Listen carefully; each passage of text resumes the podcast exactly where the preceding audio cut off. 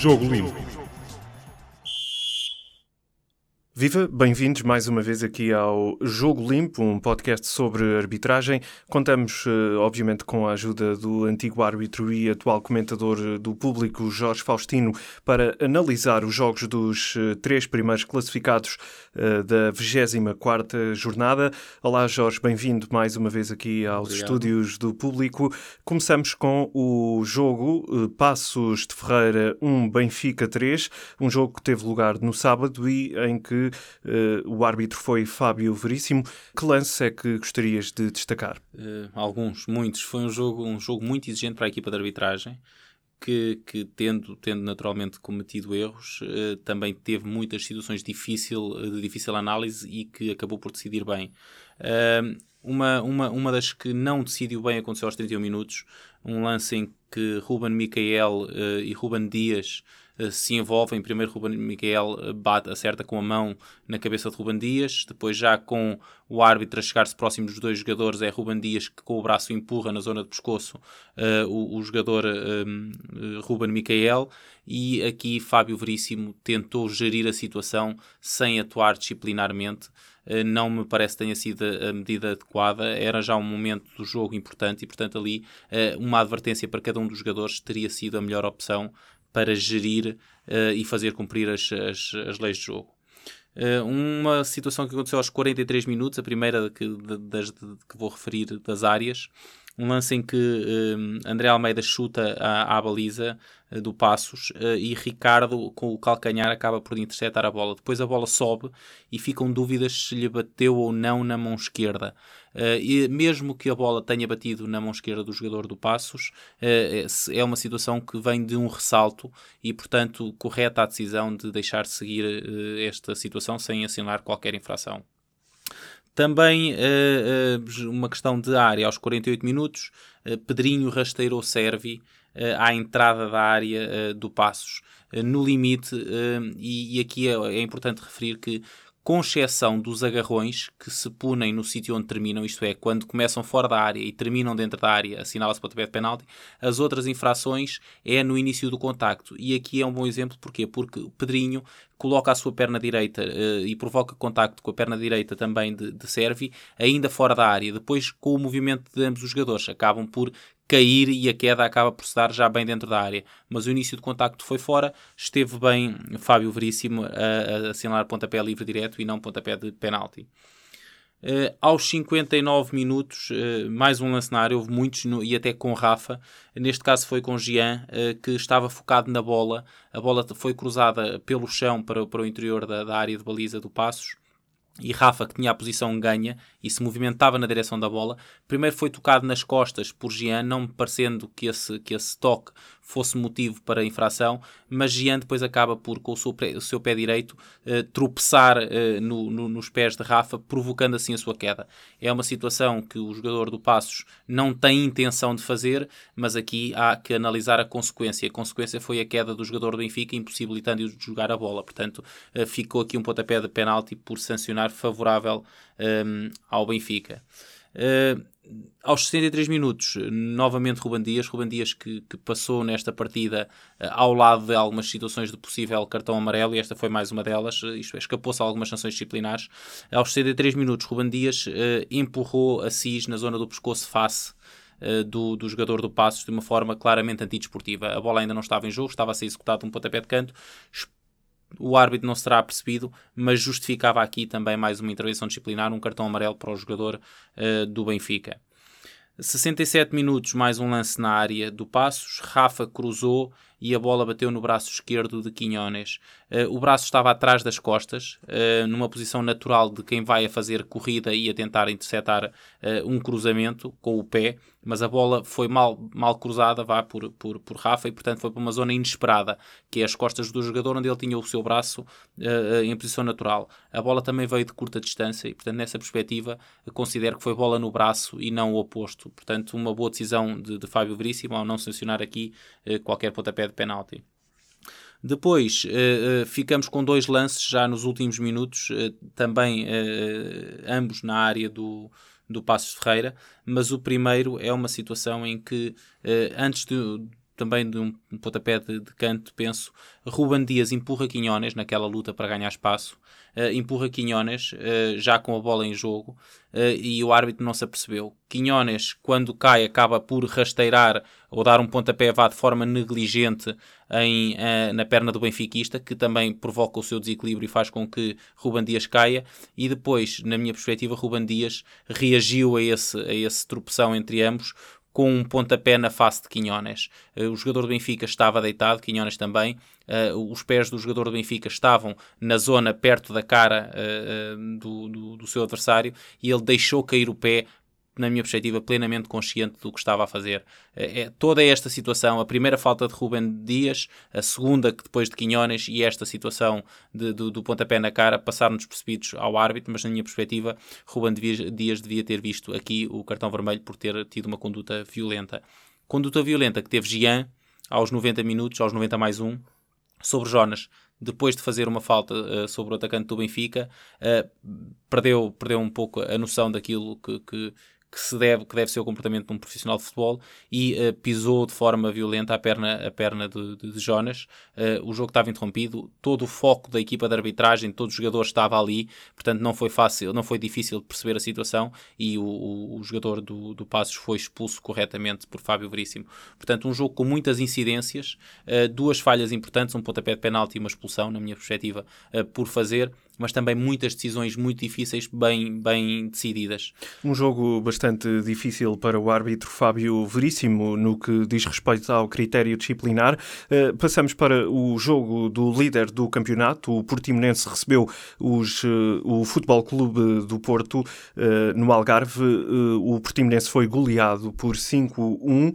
O árbitro da partida foi Jorge Sousa. Um jogo tranquilo para a arbitragem, exceto aquele lance logo aos 10 minutos eh, que originou de facto dúvidas à equipa de arbitragem. Sim, este, este jogo foi o oposto do, do, do, jogo do Benfica, um, jogo praticamente sem situações de difícil análise, uh, o que não tira o mérito à arbitragem de Jorge Sousa, que soube gerir uh, este jogo, não complicando aquilo que acabou por, por, por ser fácil. Aos 10 minutos acontece esse lance, que é o do primeiro gol do Futebol Clube Porto, que tem três situações de análise. Primeiro, a forma como o Futebol Clube Porto ganha, ganha a bola, uh, um, em que existe um contacto entre Marcano e o atacante, isto à, à, saída da área do Porto. Marcano ganha a bola em contacto físico com o atacante do Portimonense, mas um contacto natural uh, e sem qualquer infração. Uh, no seguimento da jogada ficaram primeiro dúvidas se uh, a bola, quando foi colocada em Soares, se Soares estaria em jogo ou não, e depois Soares cruza a bola para Marega e também dúvida se Marega estaria em posição legal ou não. Uh, as imagens televisivas são esclarecedoras, tanto Soares como Marega estavam atrás, no momento em que a bola lhes foi endossada, estavam atrás de, de, da linha defensiva do Portimonense e, portanto, um golo bem validado pelo árbitro assistente no que toca às duas decisões de fora de jogo e pelo árbitro na forma como o Porto recupera a bola. Este é o lance que, que destaco deste jogo. Eh, como disse, eh, felizmente os jogadores tiveram uma atitude eh, bastante positiva para com o jogo, respeitaram também as decisões do árbitro, portanto, foi um jogo que acabou por ser fácil para Jorge Sousa. Um jogo então marcado pela goleada. O jogo acabou de facto com cinco golos do Futebol Clube do Porto contra um do Portimonense. Uh, passemos então para o último jogo, o jogo de encerramento desta 24 jornada que uh, aconteceu em Alvalade, onde o Sporting venceu uh, o Moreirense por 1-0 com um golo nos minutos finais da partida. O árbitro deste encontro foi Tiago Martins, que teve também algum trabalho. Foi uma partida também exigente para, para Tiago Martins, que teve um início de jogo e depois, ao longo de todo o jogo, alguns desequilíbrios disciplinares, não prejudicando ou beneficiando uma equipa em particular, mas não foi uma tarde feliz no, no capítulo da gestão disciplinar para, para o, o, árbitro internacional de Lisboa.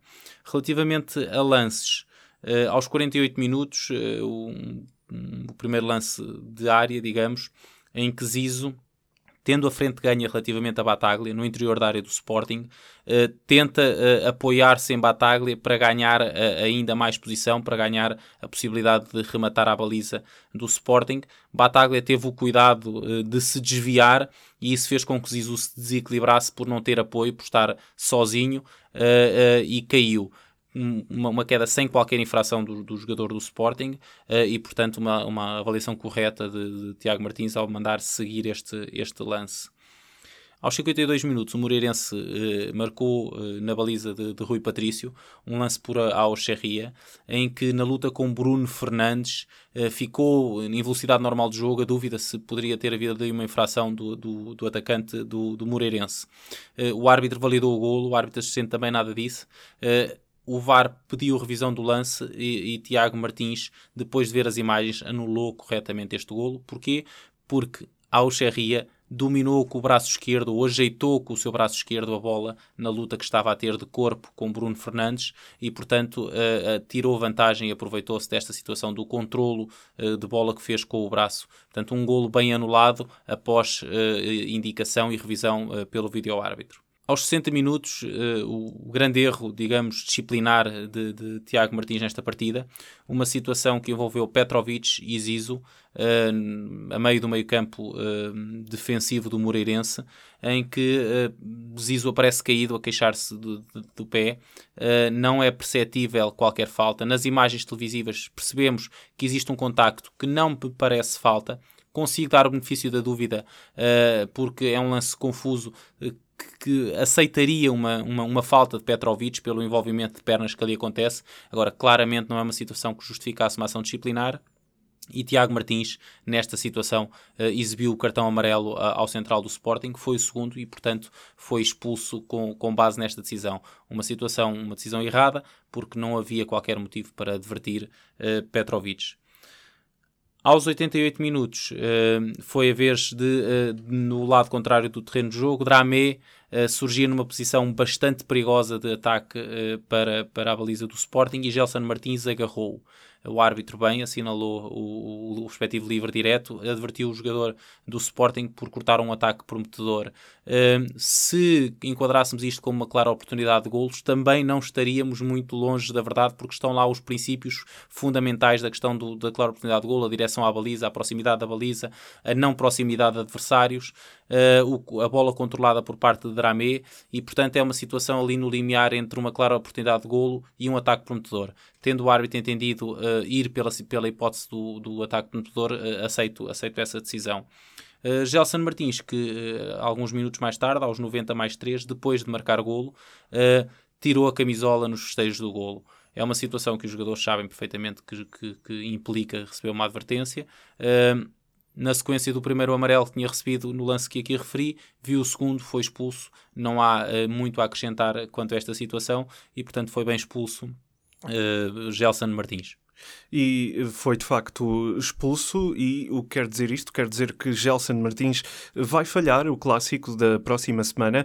É na próxima semana que vamos estar aqui depois uh, para analisar todas as incidências desse Futebol Clube do Porto Sporting. Sabemos, eh, Jorge, que o campeonato está a entrar agora na sua reta final. Acreditas que o, uh, os árbitros podem sentir mais pressão nesta altura? A pressão sobre os árbitros está sempre presente. Este, este ano eh, foi um ano excepcionalmente uh, atípico, porque semanas antes de começar o campeonato já estava tudo a arder à volta do, dos árbitros, da arbitragem e na luta, guerra uh, entre, entre as comunicações dos três clubes grandes. Portanto, o que vai acontecer daqui para a frente é que os árbitros vão manter seguramente a, a postura que têm mantido, postura relativamente à forma como abordam os jogos. Esperemos que aconteçam menos erros. É sempre o objetivo da arbitragem, é que vão acontecendo menos erros do que no jogo anterior. Cada árbitro se procura preparar da melhor forma possível para que esteja sempre um pouco melhor do que esteve no jogo anterior, para que erre o menos possível e para que os seus erros tenham o menos de peso possível uh, uh, no, no, resultado final do, da partida e portanto eu acho que uh, o foco de, dos árbitros, o foco da arbitragem é aquilo que, que é sempre, que é chegar ao final do jogo e tentar que o seu trabalho não tenha tido uma influência negativa naquilo que é o vencedor do jogo.